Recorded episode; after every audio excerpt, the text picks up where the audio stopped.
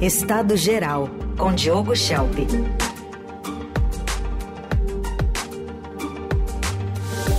Oi, Diogo, bom dia. Bom dia, Raíssa. Bom dia, Carol. Bom dia a todos. Bom dia. Vamos começar falando dessa situação mais recente envolvendo o Brasil e Israel, com uh, possível atentado sendo planejado com participantes do Hezbollah, suspeita de um plano de ataque terrorista, enfim. Eh, mas por trás do Hezbollah, né, a gente sabe, Diogo, que sempre está o Irã. O Irã que é o grande articulador e financiador do, do Hezbollah, que é uma milícia xiita e mais que isso é um partido político lá no Líbano. É, como é que fica a relação Irã-Brasil nessa história?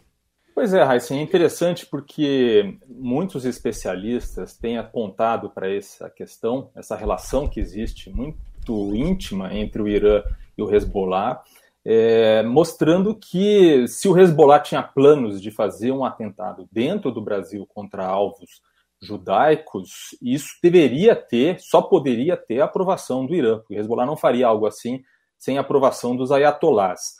E aí fica justamente essa questão da relação do Irã com o Brasil, que é uma relação boa, ainda mais na relação com o governo Lula. É, e não só por isso, viu? É uma questão de longo prazo, porque o Irã e o Hezbollah têm atuado no Brasil, têm tido o Brasil como um entreposto há muitos anos e têm atuado aqui é, claro, com alguns é, contratempos, mas bastante, de bastante, de forma bastante livre. E o que se tem colocado, então, é que o questionamento se esses alvos, né, se esses planejamentos para ataques no Brasil, em que pé estavam, em que estágio estavam, ou se de fato eram, talvez, é, planos que não diziam respeito ao Brasil. Então, explico, porque é, quando a gente pensa, por exemplo, nos atentados que aconteceram na Argentina em 92, 94, contra alvos é, de embaixada, contra uma associação judaica, é, alguns daqueles é, integrantes daquele grupo que fizeram aquele atentado passaram pelo Brasil, usaram o Brasil como base em algum momento ou teve alguma relação é, de financiamento dentro do Brasil. É, e para o Irã seria, obviamente, algo contraditório né, é, colocar em risco esse entreposto, essa base que eles têm aqui no Brasil, atuando aí é, nos subterfúgios, né, nos subterrâneos da espionagem, do financiamento, inclusive do tráfico de drogas. Então, o Hezbollah na América do Sul, ele tem né, financiamento para o seu braço armado e tem tráfico de drogas que passa por aqui, tráfico humano, contrabando, lavagem de dinheiro e tem suspeitas de envolvimento com o PCC. Essa ligação é considerada quase certa, porque o Hezbollah não conseguiria usar o Brasil como rota para o tráfico de drogas sem um acordo com o PCC. E já foram encontrados vários indícios de contatos entre traficantes brasileiros e integrantes do grupo. Então, é preciso esperar ainda mais detalhes sobre essas investigações da Polícia Federal mas pode ser, né, pelo que tem inclusive sido divulgado sobre o foco na questão da lavagem de dinheiro nessa investigação, pode ser inclusive que é, esses planejamentos estavam voltados talvez para países vizinhos, né, e não necessariamente no Brasil. Eu não estou descartando, mas realmente seria uma virada de jogo, uma virada de mesa nessa estratégia que o Irã tinha em relação ao Brasil. Né. Ele colocaria em risco, de fato, é, essa base que eles têm aqui. Exato. E essa diplomacia israelense que tem essa influência sobre a divulgação da lista dos brasileiros, a gente está vendo essa, essa movimentação agora, felizmente, né? Mas não sabemos exatamente quando esses brasileiros vão chegar até aqui, porque tem uma fila ali, né, para ser respeitada, é, até de listas anteriores que não conseguiram é, efetivamente dessas pessoas cruzarem a fronteira, né, Shelp? Exato, Carol. A informação que mais recente que nós temos de agorinha é que os brasileiros já estariam na fronteira, né, no, no posto fronteiriço em Rafah, é, para tentar cruzar da faixa de Gaza para o Egito. Então, estão apenas aguardando os trâmites finais mesmo para atravessar. Então, isso é uma informação a ser confirmada, se eles realmente vão conseguir sair hoje, mas essa lista foi divulgada e fica né, aquela questão se isso teria alguma relação com as tensões que nós vimos na diplomacia entre Israel e Brasil nos últimos dias. Teve é, essa visita, né, esse encontro do embaixador israelense com integrantes da oposição aqui brasileira e com o ex-presidente Jair Bolsonaro. Isso foi compreendido como, no mínimo, uma deselegância por parte da diplomacia israelense é, em relação ao, ao, Itamaraty, porque inclusive o embaixador tinha estado no encontro no Itamaraty um pouco antes da reunião com a oposição e com Bolsonaro e não falou nada, quer dizer, não contou que ia encontrar com os, com os opositores. Né? Isso foi considerado algo extremamente deselegante, fora as declarações que haviam sido feitas em relação à própria operação é, que prendeu dois integrantes do Hezbollah pela Polícia Federal, como a gente falou agora há pouco, é, de que o Mossad é que teria feito a investigação que tinha levado a isso, ou, é, enfim, minimizando o papel da Polícia Federal nisso. E aí houve declaração do diretor-geral da Polícia Federal dizendo que a cooperação com Israel estava prejudicada, houve insatisfações em relação às declarações do embaixador israelense. Mas, é, na verdade, isso não faz muito sentido, porque já havia sido informado pelo governo israelense na semana passada que o Brasil, os brasileiros estariam na lista é, de quarta-feira. Essa lista foi adiada porque o posto foi fechado por outros motivos, investigações ali em relação a integrantes do Hamas que estariam tentando se aproveitar para sair de Gaza também.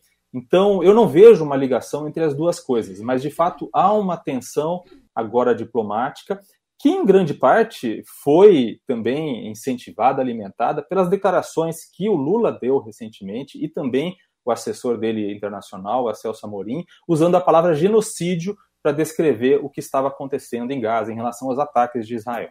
Assunto que a gente também continua acompanhando, mas vamos trazer agora um assunto de São Paulo, mas tem a ver com a política nacional também. O governador Tarcísio, como a gente noticiou mais cedo, sancionou uma lei, um projeto que ele mesmo enviou para a Assembleia Legislativa que anistia as multas é, para pessoas aí que foram multadas na pandemia por vários motivos, entre elas o não uso de máscara, e entre essas pessoas está o ex-presidente Jair Bolsonaro com multas que chegam a um milhão de reais. Tem até um ouvinte nosso aqui, Diogo, que mandou um WhatsApp para Eldorado, o Wilson, dizendo que então ele podia ser multado, o ex-presidente, por não usar capacete né, nas motocicletas. Mas, enfim, o que é que tem por trás disso tudo? Algum cálculo político? Muito interessante o comentário do, do ouvinte, porque, de fato, não é? é a gente tem as regras para usar capacete e essas não, regras não caíram, né? Então, é, então ele pode ser multado por isso, né? Porque o argumento é, do governador Tarcísio de Freitas para a aprovação dessa anistia é justamente de que essa, esses decretos que exigem o uso das máscaras caíram, né? Esses decretos caíram já há alguns meses, é, e então não haveria necessidade de, de, fazer cumprir a regra, né? Olha, é um tapa na cara do cidadão de bem. Eu vou usar uma expressão aqui muito conhecida, é um tapa na cara do cidadão de bem, porque o cidadão de bem é aquele que cumpre regras, não é? Então, é, o Tarcísio de Freitas, ele prometia ser um bolsonarista diferente, um técnico que se tornou político, ele dizia que tinha tomado vacina, é, inclusive antes das eleições para governador, ele, ele não, não escondia isso, mesmo num, num, meio né, entre apoiadores de Bolsonaro que é, tentavam dizer que não tinham tomado vacina só para seguir o líder, né, para fazer como o Bolsonaro. Mas ele não, ele dizia que achava importante, que ele tinha tomado, a família tinha tomado, né? É, e o grupo político do, do qual o Tarcísio faz parte é formado por pessoas que enchem a boca para dizer que são contra a impunidade. Mas o que é a anistia das multas na pandemia em São Paulo, se não a impunidade escancarada e oficializada? É? Imagina os empresários, durante a pandemia, que cumpriram os decretos, fecharam seus negócios, diminuíram sua capacidade para evitar aglomerações, exigiram o uso de máscaras dos clientes. Todos eles fizeram sacrifícios para atender as medidas sanitárias, perderam dinheiro. Né? E aqueles que não fizeram esses sacrifícios e se negavam a pagar a multa até agora, por não cumprir as regras, estão sendo premiados com essa anistia. Então não é só o Bolsonaro. Né? E Bolsonaro, ao se recusar a usar máscara, ele desrespeitava as regras do Estado, estimulava as pessoas e os negócios a descumprir também esses decretos estaduais. Né? Então, todas essas pessoas riam de quem usava máscaras e que pensava no bem coletivo. E agora o que o governador Tarcísio faz é estimular o descumprimento das regras do Estado. A mensagem que ele passa é que a infração compensa. E tudo por quê? Como você falou, um cálculo político, para bajular o padrinho político. Né? O Tarcísio era um ministro técnico, um gestor público, é, e que tem no governo do Estado sua primeira experiência em um cargo eletivo, essencialmente político. Mas com essa anistia que ele deu ao Bolsonaro, e, e não adianta dizer que essa não foi a motivação central da anistia, ele não faz política com P maiúsculo, ele faz politicagem com P minúsculo. Chefe, outro assunto para a gente tratar é sobre essa guerra que virou o Enem, a partir das questões levadas aos candidatos no último domingo, que virou, de um lado, a esquerda puxando, do outro, a direita encampada por as questões que envolvem o agronegócio.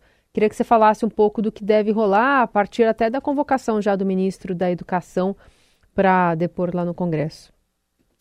Bom, em primeiro lugar, as críticas que estão sendo feitas à, à, prova do Enem e algumas questões específicas são muito pertinentes. Eu tenho uma enteada que está prestando o Enem, eu vi as questões é, todas da prova, realmente tem uma, é uma prova que tem muitos problemas, inclusive de, de qualidade de texto, né? as perguntas, os enunciados, às vezes mal elaborados.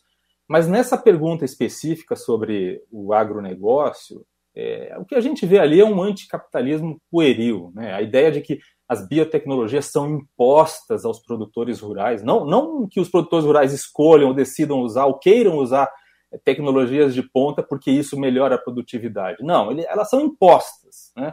Então é, é, é de um anticapitalismo pueril, é realmente uma questão que não se trata apenas de uma interpretação de texto. O enunciado ele endossa as afirmações do texto anterior. Né? Então, a ideia de que a propriedade privada é do mal, quer dizer, é realmente algo é, muito ruim, de péssima qualidade. Né?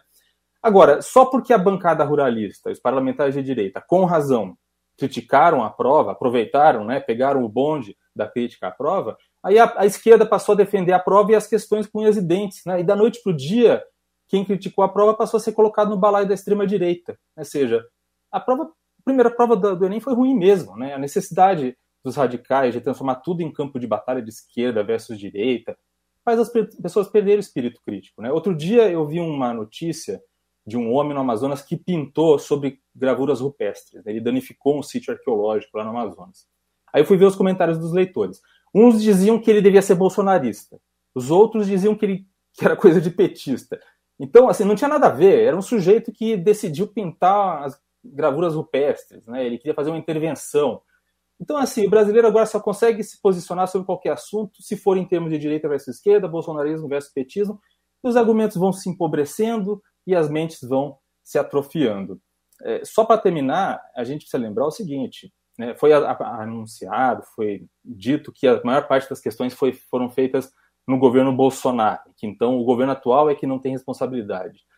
Mas as questões para compor as provas foram escolhidas nesse governo. Então, na verdade, a qualidade da prova pouco tem a ver com o governo de ocasião. A questão é como é feita a prova, como é a elaboração das questões, como é o pré-teste, que é quando as, as, questões são aplicadas num grupo pequeno de pessoas para testar como elas vão é, se desempenhar, qual é o crivo dos especialistas para selecionar as questões e montar a prova. Tudo isso aqui precisa ser discutido e não tem relação é, tanto assim com é, quem é o governo, se é o governo que está decidindo ou se foi o governo anterior. Muito bem, mais uma vez com a gente aqui, Diogo Schelp, e lembrando que a coluna dele fica à disposição, você pode ouvir todas e compartilhar, é, ouvindo lá no nosso site, radioeldorado.com.br, também no portal do Estadão, em Colunistas Eldorado Estadão, então procure nas plataformas digitais de áudio por Estado Geral com Diogo Schelp.